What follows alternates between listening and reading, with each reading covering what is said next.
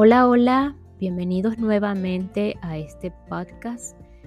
Eh, gracias por estar allí. El día de hoy eh, ofrezco un episodio diferente a los anteriores y es que vamos a hacer un audiolibro. Eh, bueno, vamos a leer, hacer la lectura de un libro, en un libro que, que, bueno, he estado recomendando recientemente a las personas que llegan a mí eh, y si ha sido recurrente eh, las situaciones por las cuales he tenido que o me he visto en la necesidad de, recomendar este libro y es principalmente la toma de nuestros padres. Este, este libro me ayudó muchísimo a mí en una en una en, en, su momento. Y pues eh, como, como parte de, este personaje les confieso que bueno, siempre me he, sumergido en los libros, los libros han sido mi medio de escape. Antes no lo veía, recientemente lo estoy viendo eh, más a menudo. Y pues eh, trato de, de equilibrarlo. Y ya lo acepto que, que pues sí, los libros son parte de, han sido de toda mi vida desde niña una vía de escape donde he encontrado allí muchas respuestas, mensajes, señales eh, y pues eh, de esa misma manera pues creo que es la, la manera de ayudar también a los otros. Mm, les comparto de que, y les clarifico de que eh, nadie tiene la verdad, la verdad absoluta en sus manos, cada uno es individual y como siempre lo he comentado y lo voy a seguir eh, recordando, pues cada uno en su onda o en su ola acuática, en su momento eh, de, de encontrar su propia verdad, de reconocer quiénes, quiénes somos realmente y sin embargo, en ese transcurrir, pues hay muchísimas herramientas eh, y mensajes, porque bueno, cada una de, esas lecturas, los libros, los autores detrás de esos libros, los autores son una experiencia de vida. Y que no es que vamos a seguir las mismas experiencias y guiarnos a vivir la vida de esas personas, sino simplemente, eh, como lo dice, una guía donde podemos encontrar mensajes o respuestas en las cuales estamos en esa, los que, los que están en esa búsqueda eh, de reencontrarse con su verdadero ser, con su, con su verdad absoluta y su verdadera eh, valía en este mundo. Y pues eh, a partir de hoy pues les voy a compartir en secciones o en partes un libro eh, que se llama ¿Dónde están las monedas? El cuento de nuestros padres por el autor Joan Garriga Bacardi. Este, les comento que Joan Garriga Bacardi es un psicólogo español especializado en lo que es psicoterapia eh, desde el punto de vista humanista se especializó también en terapia gestal, programación neurolingüística y así como el abordaje ericksoniano y métodos escénicos y corporales. Eh, principalmente este, se basa también en lo que son las constelaciones familiares y eh, de allí parte lo que es este libro o este cuento. esta parte en la presentación me gusta mucho cuando dice que este es un cuento para adultos dirigido a nuestro corazón de niños. Habla de hijos, de padres, de encuentros y de búsquedas. Entonces, relacionado justamente, eh, vamos a tratar de verlo como, leerlo como hijos, como padres y como esos encuentros de búsquedas eh, y lo que comentaba anteriormente de esas conexiones de ayuda de la cual todos estamos acá. Eh, está narrado por un terapeuta que sueña despierto y que trata de transmitir pequeñas enseñanzas sobre la vida. sobre nuestros vínculos amorosos y sobre la ayuda en general y la de los terapeutas en particular. Entonces principalmente está dirigido a, los terapeutas, pero eh, podemos, podemos leerlo fácilmente sin, sin ser terapeuta. Eh, igualmente la, escritora de la presentación o el prólogo menciona que las verdades del corazón no tienen por qué presentarse vestidas de seriedad y rigidez, y su valor también se puede hallar en los pequeños cuentos llenos de bellas imágenes que despiertan nuestra imaginación y resuenan en nuestra alma. Allí cuando les comentaba de que bueno, las experiencias de los otros eh, convertidas en cuentos pueden ser también parte de, de, esas eh, de esos despertar, de esas verdades del corazón, que como lo digo, cada quien la tiene eh, a su manera y a su individualidad, sin manera y sin esfuerzo. El fluir armonioso de la vida es lo que buscamos plasmar en este libro, producido con la ilusión de crear una apuesta editorial diferente que también transmita sabiduría, belleza y esperanza. Este libro es la conjunción de varias circunstancias auspiciosas. Es, mm, la editora es Laura Takashi Shimura en septiembre de 2006. Entonces, sin más que decir, vamos a comenzar con esta primera parte de ¿Dónde están las monedas? El cuento de nuestros padres. En una noche cualquiera, una persona, de la que no sabemos si es un hombre o una mujer, tuvo un sueño. Es un sueño que todos tenemos alguna vez. La persona soñó que en sus manos recibía unas cuantas monedas de sus padres. No sabemos si eran muchas o pocas, si eran miles, cientos, una docena o aún menos. Tampoco sabemos de qué metal estaban hechas, si eran de oro, plata, bronce, hierro o quizá de barro. Mientras soñaba que sus padres le entregaban estas monedas, sintió espontáneamente una sensación de calor en su pecho. Quedó invadida por un alborozo sereno y alegre. Estaba contenta, se llenó de ternura y durmió plácidamente el resto de la noche. Cuando despertó a la mañana siguiente, la sensación de placidez y satisfacción persistía. Entonces decidió caminar hacia, la casa de sus padres. Cuando llegó, mirándolos a los ojos, les dijo, Esta noche habéis venido en sueños y me habéis dado unas cuantas monedas en mis manos. No recuerdo si eran muchas o pocas.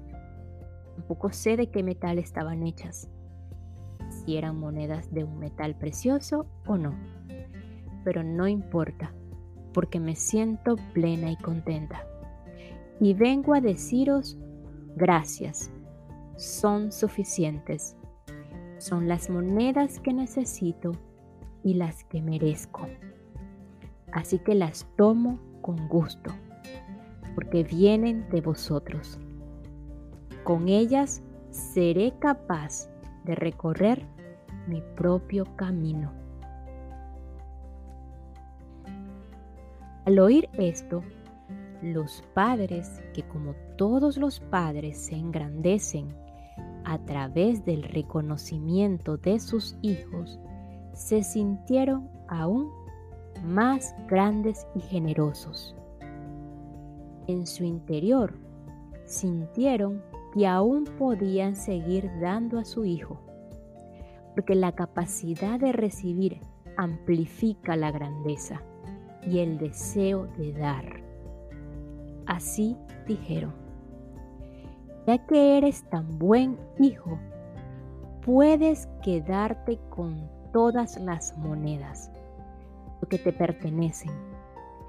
Puedes gastarlas como quieras y no es necesario que nos las devuelvas.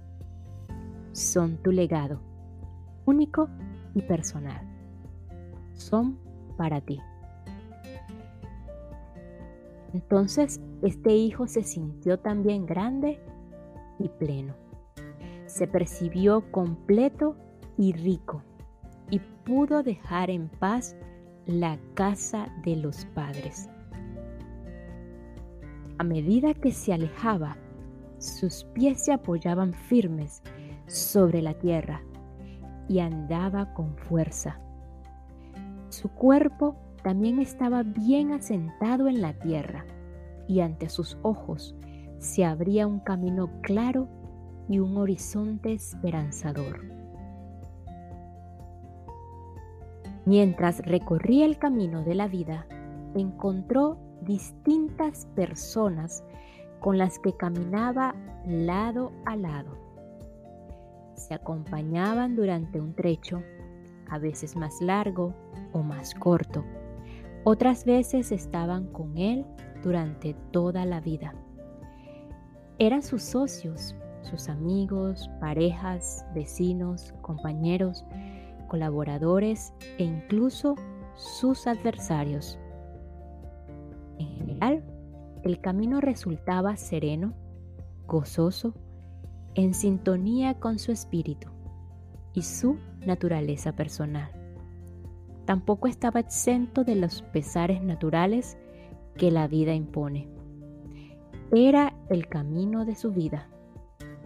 De vez en cuando, esta persona volvía la vista atrás hacia sus padres y recordaba con, con gratitud las monedas recibidas. Y cuando observaba en el curso de su vida, miraba a sus hijos o recordaba todo lo conseguido en el ámbito personal, familiar, profesional, social o espiritual aparecía la imagen de sus padres y se daba cuenta de que todo aquello había sido posible gracias a lo recibido de ellos y que con su éxito y logros les honraba. Se decía a sí mismo, no hay mejor fertilizante que los propios orígenes y entonces su pecho volvía a llenarse con la misma sensación expansiva que le había embargado la noche que soñó que recibía las monedas. Sin embargo, en otra noche cualquiera, otra persona tuvo el mismo sueño, ya que tarde o temprano todos llegamos a tener este sueño. Venían sus padres y en sus manos le entregaban unas cuantas monedas. En este caso, tampoco sabemos si eran muchas o pocas, si eran miles, unos cientos, una docena o aún menos. No sabemos de qué metal estaban hechas, si de oro, plata, bronce, hierro o quizá de barro. Al soñar que recibía en sus manos las monedas de sus padres, sintió espontáneamente un pellizco de incomodidad. La persona quedó invadida por una agria inquietud, por una sensación de tormento en el pecho y un lacerante malestar. Durmió llena de agitación lo que quedaba de noche mientras se revolvía encrespada entre las sábanas. Al despertar, aún agitada, sentía un fastidio que parecía enfado y enojo, pero que también tenía algo de queja y resentimiento. Quizá lo que más reinaba en ella era la confusión y su cara era el rostro del sufrimiento y de la disconformidad. llena de furia y con un ligero tinte de vergüenza, decidió caminar hacia la casa de sus padres. Llegar allí, mirándolos de soslayo, les dijo, Esta noche habéis venido en sueños y me habéis dado unas cuantas monedas. No sé si eran muchas o pocas. Tampoco sé de qué metal estaban hechas, si eran de un metal precioso o no. No importa, porque me siento vacía, lastimada y herida. Vengo a deciros que vuestras monedas no son buenas ni suficientes. No son las monedas que necesito, ni son las que merezco ni las que me corresponden. Así que no las quiero y no las tomo, aunque procedan de vosotros y me lleguen a través vuestro. Con ellas mi camino sería diferente, demasiado pesado o demasiado triste de recorrer y no lograría ir lejos. Andaré sin vuestras monedas. Y los padres que con todo, como todos los padres, empequeñecen y sufren cuando no tienen el reconocimiento de sus hijos, aún se hicieron más pequeños. Se retiraron, disminuidos y tristes, al interior de la casa. Con desazón y congoja comprendieron que todavía podían dar menos a este hijo porque ante la dificultad para tomar y recibir, la grandeza y el deseo de dar se hacen pequeñas y languidecen. Guardaron silencio, confiando en que, con el paso del tiempo y la sabiduría que trae consigo la vida, quizás se pudieran llegar a enderezar los rumbos fallidos del Hijo. Es extraño lo que ocurrió a continuación. Después de haber pronunciado estas palabras ante los padres en respuesta a su sueño, este hijo se sintió impetuosamente fuerte, más fuerte que nunca. Se trataba de una fuerza extraordinaria. Se había encarnado en él la fuerza feroz, empecinada y herculea, que surge de la oposición a los hechos de las personas. No era una fuerza genuina y auténtica como la que resulta del asentamiento a los hechos y que está en consonancia con los avatares de la vida, pero la fuerza era intensa. Sin ninguna serenidad interior, aquella persona abandonó la casa de los padres diciéndose a sí misma, nunca más. Impetuosamente fuerte, pero también vacía, huérfana y necesitada. Aún queriéndolo y deseándolo, no lograba alcanzar la paz. El autor en, este en esta última frase de eh, impetuosamente fuerte, pero también vacía, huérfana y necesitada, aún queriéndolo y deseándolo, no lograba alcanzar la paz. Resalta que en realidad se trata de una fuerza impetuosa, apasionada e, e intención que puede tomar muchos rostros y se nutre de su propio combustible emocional. Lo llama como victimismo, queja, sollozo, resentimiento, sed de justicia, rencor, venganza, hedonismo, perfeccionismo, vanidad, orgullo, etc. Es una fuerza enorme que configura el paisaje del sufrimiento humano. Representa una inmensa galería de personajes y posturas existenciales sobre las que las personas tratamos de sostenernos cuando carecemos del coraje y de la humildad suficiente para asumir nuestras heridas y nuestras bendiciones, para apoyarnos en la realidad tal como es, en nuestros padres tal como son. Esta fuerza es intensa, ciega e impetuosa, porque es falsa. Es la falsa fuerza que nos concede a la oposición a las cosas, el resentimiento hacia las personas y el victimismo ante los hechos vividos. Esta fuerza es falsa porque nos produce, nos, procede de la realidad, sino no procede de la realidad, sino de la oposición y de la negación de esta. Es una fuerza que nos hace creer que se nos deben compensar nuestras carencias y que por nuestro sufrimiento somos merecedores de ciertos derechos. Pero hay algo que debemos aprender. Ningún sufrimiento concede derechos.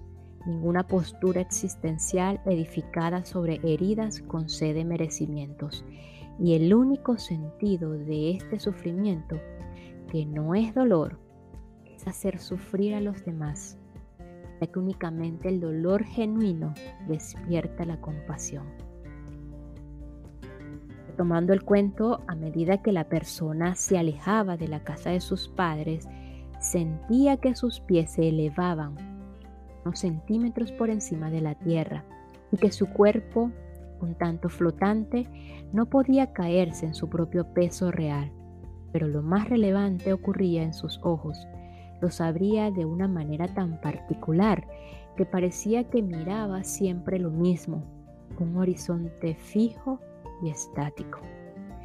La persona desarrolló una sensibilidad especial, así cuando encontraba a alguien a lo largo de su camino, sobre todo si era del sexo opuesto, esta sensibilidad le hacía contemplarlo con una enorme esperanza, lo que sin darse cuenta le llevaba a preguntarse, ¿Será esta persona la que tiene las monedas que merezco, necesito y me corresponden?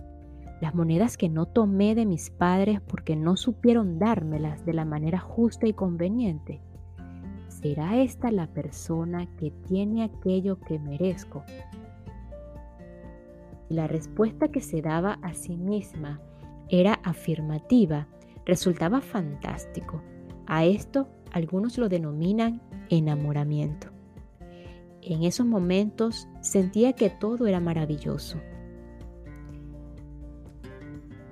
Aquí el autor resalta en cuanto a esta última frase que dice del enamoramiento, dice una versión clásica y común del enamoramiento consiste en esperar que el otro tenga aquello que uno no tomó de los padres y nos los dé.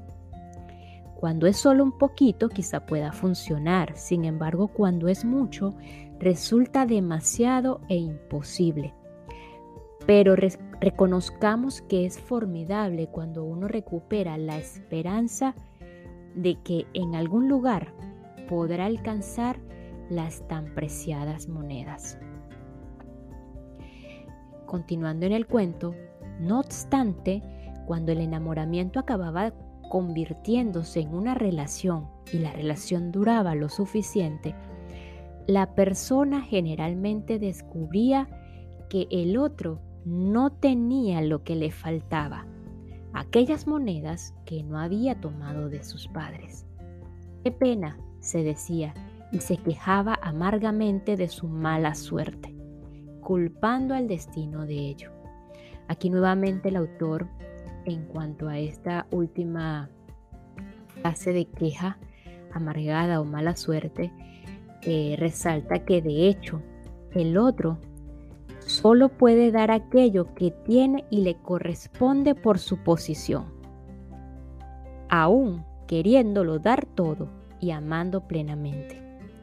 Una pareja es una pareja, una relación entre adultos fundada en la igualdad de rango, el intercambio equilibrado y la sexualidad. Es una relación contractual y no incondicional. Hace que las personas se despidan de la infancia. Y continuando en el cuento, a esto algunos lo llaman desengaño. Y esta persona se sentía sometida a un tormento emocional que tomaba forma de desesperación, desazón, crisis, turbulencia, enfado y frustración. Aquí nuevamente el autor resalta que ahí la pareja puede seguir o no, pero no sigue el bienestar. Las asociaciones, amistades y las relaciones cercanas pueden seguir o no, pero no sigue el crecimiento y la sonrisa compartida. Para muchos es una oportunidad para cambiar, para preguntarse de nuevo, para otros no. Pero a veces incluso se actualiza con, con redoblado impulso el rostro cegado del hijo cuando éste dejó la casa de los padres. Puede llevar a aumentar el, el empecinamiento, a reactivar las razones, los rencores y los argumentos. Sabemos que cualquier sufrimiento se sostiene sobre buenas razones y viene envuelto con brillantes argumentos. Esto lo hace más vendible, más justificable. Sin embargo, el único sentido del sufrimiento, que no es dolor, es hacer sufrir a los demás. Continuando en el cuento, eh, por suerte o no, en este momento podía estar esperando un hijo y su desazón se volvía más dulce y esperanzadora, más atemporada. Eh, hasta aquí vamos a dejar esta, este cuento por el día de hoy. Luego continuamos con la siguiente parte. Eh, espero hayan disfrutado esta primera parte. Y si hay comentarios pueden dejarlos eh, allí y pues en cualquier momento los estaré viendo. Los dejo con, esta frase que me gustó muchísimo de, de la primera parte de este libro, cuando hablaba de que la, la, vamos a ver, vamos a ver, no hay mejor fertilizante que los propios orígenes. Reconocer nuestros orígenes es eso que, permite el crecimiento. Y que además del crecimiento es un, crecimiento con fortaleza,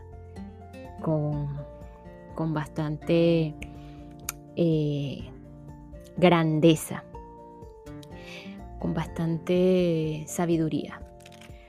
Vamos a quitarle la palabra bastante, simplemente con grandeza y con sabiduría. Entonces hasta aquí Muchísimas gracias. Estamos, nos vemos en el, nos escuchamos en el próximo, en el próximo episodio. Gracias, gracias, gracias.